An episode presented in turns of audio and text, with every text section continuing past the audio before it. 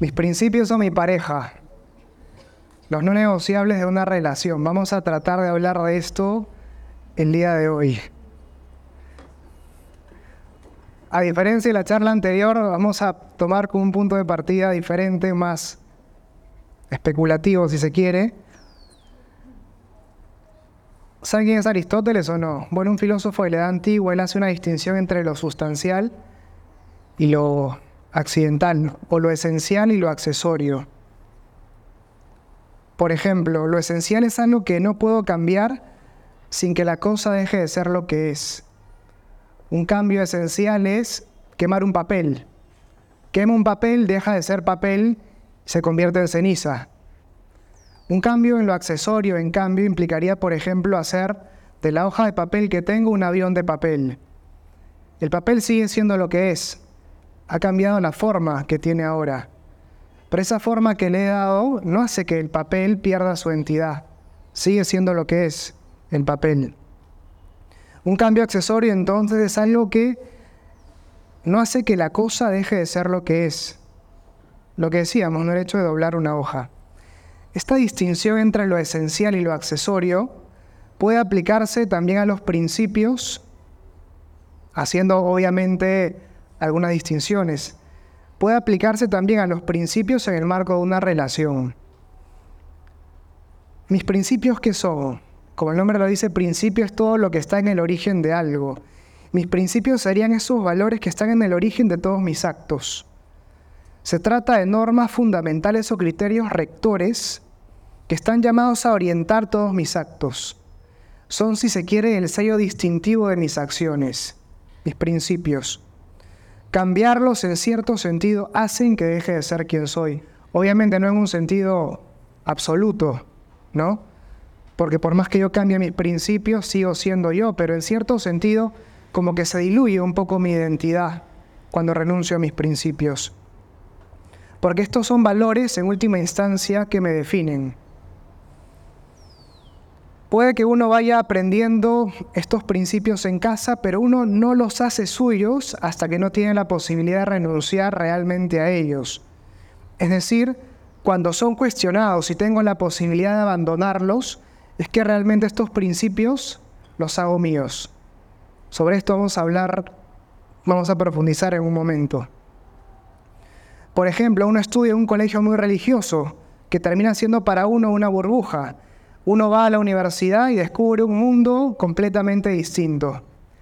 En ese contexto universitario en el cual se cuestionan los valores, se cuestionan los valores que uno tan ciegamente creía, ahí es donde uno realmente asume esos principios o no. Antes tal vez los, los asumía, los vivía por costumbre, pero los hago míos realmente cuando son cuestionados y tengo la posibilidad de abandonarlos. Generalmente estos principios se van definiendo en la medida que van pasando los años y uno va acumulando experiencias vitales en los que estos principios se ponen en tensión. Y a veces incluso es el ensayo y el error el que me hace afirmarme en ciertos principios o ciertos valores. Como he estado en el agujero y sé lo que es estar ahí, no quiero estar ahí de nuevo, entonces trato de vivir conforme a estas normas. De grande es más difícil que los principios cambien, pero puede ocurrir, por ejemplo, lo que pasa con una conversión. Hay un cambio radical en ese sentido de los valores que uno asume. Mi sistema de valores se altera. Y para un creyente estos principios están íntimamente vinculados a la religión. Esto como una caracterización general sobre el tema de los principios y los valores de cada uno. Aterrizando un poco, cada persona es un mundo y el inicio de una relación hace que dos mundos colisionen. Puede pasar, pero es muy difícil que esa colisión, que en vez de colisión haya un encaje perfecto. Puede pasar, pero lo normal es que se dé ese choque, esa tensión. Con lo cual habrá cosas en las cuales yo tengo que ceder para darle su espacio a la otra persona. Y en ese ceder hay que volver a esa distinción que planteaba Aristóteles. Tenemos que nosotros poder distinguir qué es lo esencial y qué es lo accesorio. Porque hay muchas cosas que me gustaría que estén en la otra persona, pero tal vez no todas ellas son esenciales, no todas ellas están al mismo nivel. Algunas de ellas las puedo negociar, al respecto a algunas de ellas puedo renunciar, pero hay otras cosas a las que no puedo renunciar sin en cierto sentido perder mi identidad. Mi identidad, por ejemplo, como católico, como hijo de Dios. En lo accesorio, como decíamos, podemos no coincidir y en ese terreno podemos y tenemos que negociar. En lo esencial, si no coincidimos, lo mejor es no avanzar, porque tarde o temprano, quieras o no, va a haber problemas. Y es mejor cortar antes de estar demasiado enganchados en una situación en la que de todas maneras se va a dar una situación de tensión. Ejemplo de algo accesorio que comparta mi misma profesión. Tenía una amiga que estudiaba medicina y que sus papás eran médicos y ahí estaba con una persona que yo conozco que era abogado. Bueno, está estudiando derecho. Ella le decía a él que sus papás querían que ella estuviera también con un médico, porque solamente los médicos entienden la vida de sacrificio de un médico, decían los papás. Ella estaba con él y él era abogado o está estudiando derecho. Bueno, ¿es algo accesorio o esencial? Es algo accesorio en el fondo, creo que se puede manejar. Accesorio, pero discutible para algunos, que comparta mi equipo de fútbol. ¿Ustedes son de la Alianza o de la U? Buah. Ya empezamos. Por ejemplo, una persona es de la U y quiere llevar a su enamorada a norte no a occidente, sino a norte. Y resulta que ella termina siendo de la alianza y va a sur. Es algo esencial o accesorio que la otra persona comparta en el equipo de fútbol. Esensorio, perfecto. Pero en cambio algo esencial, algo esencial es que sea católico, o al menos que respete mi fe y que quiera vivir de acuerdo con los valores que se desprenden de mi religión, por más que no practique esa religión. Caso concreto de la castidad, por ejemplo, de la cual vamos a hablar a continuación. Bueno, hay tres ideas, tres ideas que me parece importantísimo plantear sobre este tema de mis principios o mi pareja o los no negociables de una relación. Una primera cosa que me parece fundamental es define tus valores define tus valores. Lo primero aquí es conocerse a uno mismo y poder conocerse con la claridad suficiente para distinguir aquello que es esencial y aquello que es accesorio. Aquello que es esencial no puedo negociarlo al entrar en una relación. Es parte de mí, es parte de mi identidad. En cambio, aquello que es accesorio puedo dejarlo de lado. Mi equipo de fútbol, por ejemplo. ¿O no? Ejemplos de cosas esenciales a las que no estoy dispuesto a renunciar. Por ejemplo, que la otra persona quiera eventualmente casarse y formar una familia. Yo quiero casarme, yo quiero tener una familia algún día. Es algo que no puedo negociar, es algo que tiene que estar necesariamente en mi relación. Y si la otra persona no comparte esta misma idea, si es que la relación tiene realmente futuro, vamos a llegar a un punto de tensión insuperable. Porque yo voy a querer casarme y la otra persona no. En el video, la persona random que pasa por atrás, ¿no?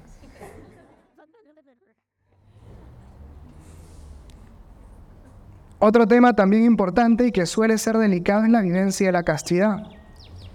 Si ambos no están de acuerdo, la cosa definitivamente no va a funcionar. O al menos tiene que haber por parte de la otra persona, sino una determinación a vivir la castidad, si yo también quiero hacerlo, por lo menos una apertura a conocer un poco más del tema, informarse un poco más, porque a veces lo que se rechaza respecto de la castidad es una idea mal entendida de la castidad. Si se entiende la castidad o se trata de caracterizar la castidad como muchas veces se lo hace, con el cinturón de castidad como algo que te reprime, como algo que te quita libertad, obviamente nadie quiere vivir la castidad. En cambio, si es que se entiende la castidad como una virtud que me permite amar con una mayor libertad, la cosa cambia. La castidad debe suponer para mí para nosotros en una relación una ganancia. Y si acaso renunciamos a cosas importantes, es porque descubrimos que estamos ganando algo todavía más grande. Pero para vivir la castidad, porque la renuncia es fuerte, para vivir la castidad con las renuncias que implica, ambos tenemos que ser conscientes de que estamos ganando algo todavía más grande.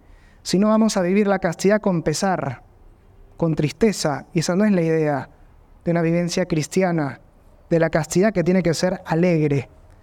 La alegría, dice Santo Tomás de Aquino, es la consecuencia de la posesión de un bien amado. Cuando tengo algo que amo, experimento gozo, alegría. Puedo fingir una sonrisa, pero no la alegría. En cambio, la tristeza es la consecuencia de la posesión de un bien, de un mal, perdón, que no deseo tener. Si es que en mi corazón, en la vivencia de la castidad, pesa más lo que renuncio, lo que abandono, que lo que estoy ganando, el tono de la vivencia de la castidad va a ser el de la tristeza, una vivencia sombría de la castidad. Y nadie quiere vivir de esa manera. Por eso es muy importante que uno tome conciencia de qué estoy ganando con esta elección. Porque tiene que ser para mí y para nosotros, según una relación, una ganancia vivir la castidad. Si no, no estamos viviendo bien. Hablamos entonces de aquellas cosas a las que yo no puedo renunciar, que tienen que estar necesariamente al yo encarar una relación. Es decir, la otra persona no puede pedirme que cambie estas cosas. En segundo lugar, es importante también que uno pueda definir en este conocimiento de, uno mismo qué es lo que espero encontrar en otra persona. Y también respecto a esas expectativas que tengo del otro, poder hacer una distinción entre lo esencial y lo accesorio. Porque no hay cosas que me gustaría encontrar en otra persona. Por ejemplo, me gustaría que vaya al gimnasio, que comparta mi mismo equipo de fútbol, que sea alto, rubio, fornido, ¿no? Y también me gustaría que quiera vivir la castidad, por ejemplo. ¿Qué elegirías? alguien alto, rubio y fornido, o castidad por otro lado. Castidad. bueno, se entiende esto, ¿no? Bien. Respecto entonces a esas expectativas, es importante que yo pueda hacer esa distinción entre lo esencial y lo accesorio. Aquí también hay que distinguir porque para algunos que la otra persona sea católica es algo esencial en mi relación. Y por eso es importante aprovechar ese tiempo en el cual uno empieza a conocer a la otra persona, perdón, uno empieza a salir con la otra persona, es importante usar ese tiempo para conocer a la otra persona. Plantear los grandes temas, no de inmediato, obviamente, no, es que conoces a una persona y le preguntas cuántos hijos quieres tener o te gustaría, o sea, espantas a la persona, pero es importante en ese proceso de conocimiento, antes de empezar una relación, plantear ciertos temas.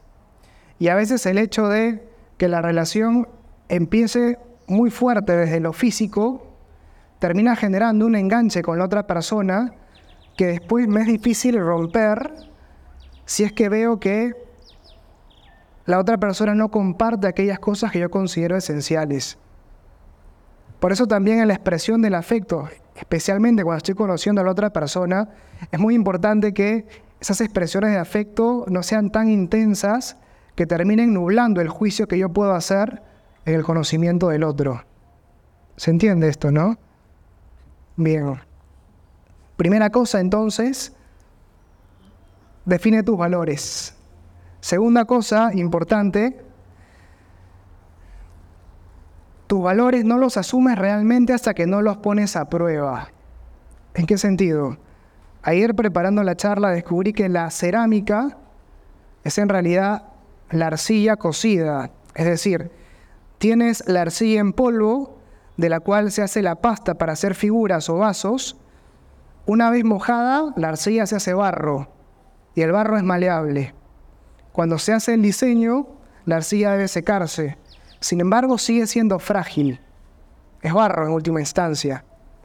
Sin embargo, cuando la figura de arcilla se calienta a más de 600 grados, la arcilla deja de ser arcilla y se convierte en cerámica, adquiriendo una mayor dureza y solidez.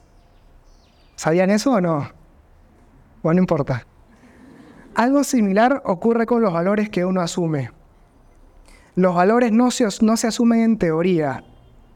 Para que esos sean realmente mis valores, estos deben ser puestos a prueba, siempre. Por ejemplo, alguno puede decir, no me gustan los coreanos, ¿no? Pero de, de pronto conoces a un coreano, el coreano te cae bastante bien, demasiado simpático. Y bueno, y ese, y terminas poniéndote enamorada con ese coreano, y, la gente te decía, oye, pero no que con los coreanos no pasaba nada. Bueno, en realidad no habías asumido ese valor. O sea, no era realmente un valor según el cual vivías. Porque apenas se te cruzó un coreano gamer, hablando de estereotipos, los de inmediato estás con él. Como decíamos entonces, los valores no se asumen en teoría. Para que sean asumidos yo tengo que o tienen que ser puestos a prueba. Cuán importante, por ejemplo, para mí es que la otra persona quiera casarse y tener una familia, como decíamos, ¿no? Cuán importante para mí es que la otra persona sea católica.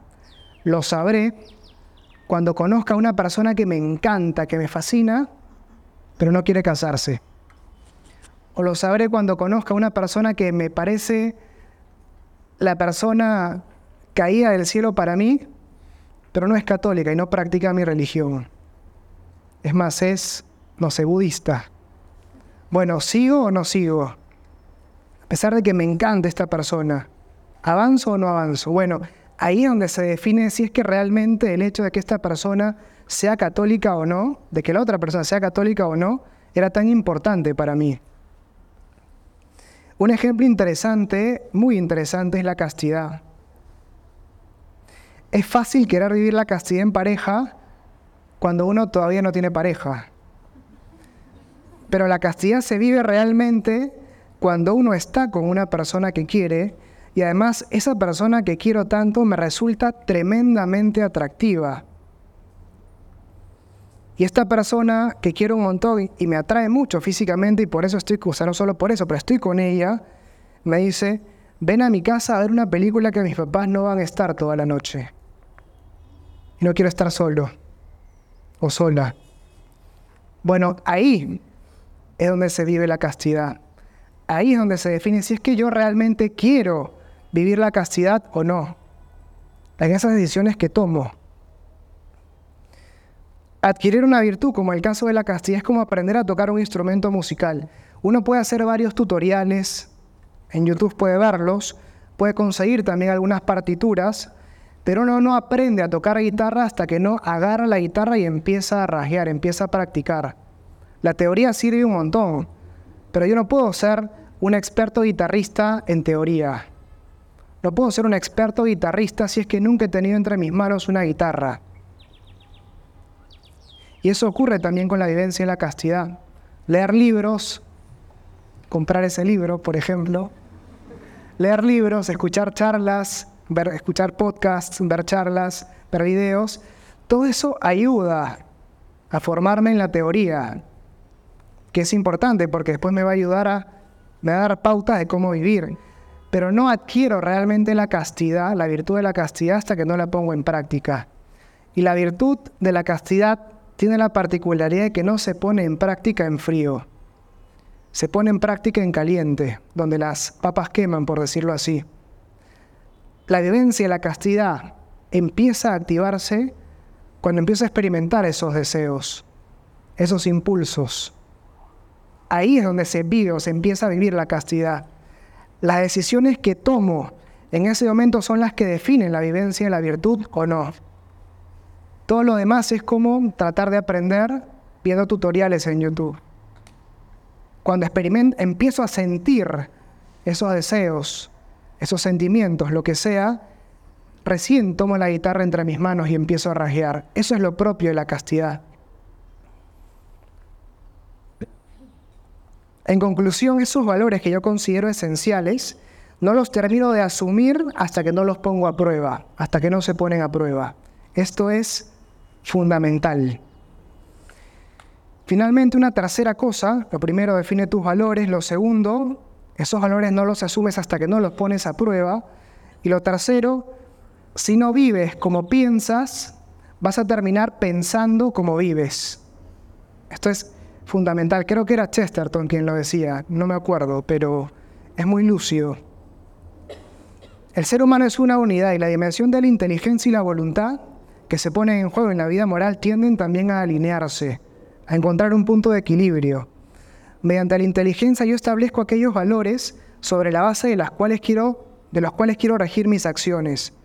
Mediante la voluntad yo elijo o no actuar conforme a esos valores. Lo normal es que mis acciones respondan a esos valores que yo he asumido. Es decir, estoy llamado a actuar según lo que yo creo que es lo mejor. Sin embargo, esto no siempre ocurre. Puede que realmente, por ejemplo, piense que vivir la castidad es importante. Sin embargo, después de varios años de relación, a uno de los dos le sale una beca para irse al extranjero, decimos, bueno, no queremos tener una relación a distancia y para no separarnos, vamos a mudarnos a la misma ciudad y para abaratar los costos vamos a vivir juntos. En ese contexto lo natural es que uno tienda a justificar aquellas decisiones que ha tomado. Es decir, no es fácil actuar, no es fácil mantener una vivencia sabiendo que uno está haciendo algo mal. Y si es que mis acciones no responden a mis valores, es muy probable que yo termine cambiando esos valores y, y empezar a como negociar ciertas cosas que antes para mí eran innegociables. Sí, la castidad es importante, pero ya nos vamos a casar. Sí, la castidad es importante, pero hay que ser realistas. O sea, económicamente no podemos vivir en casas diferentes.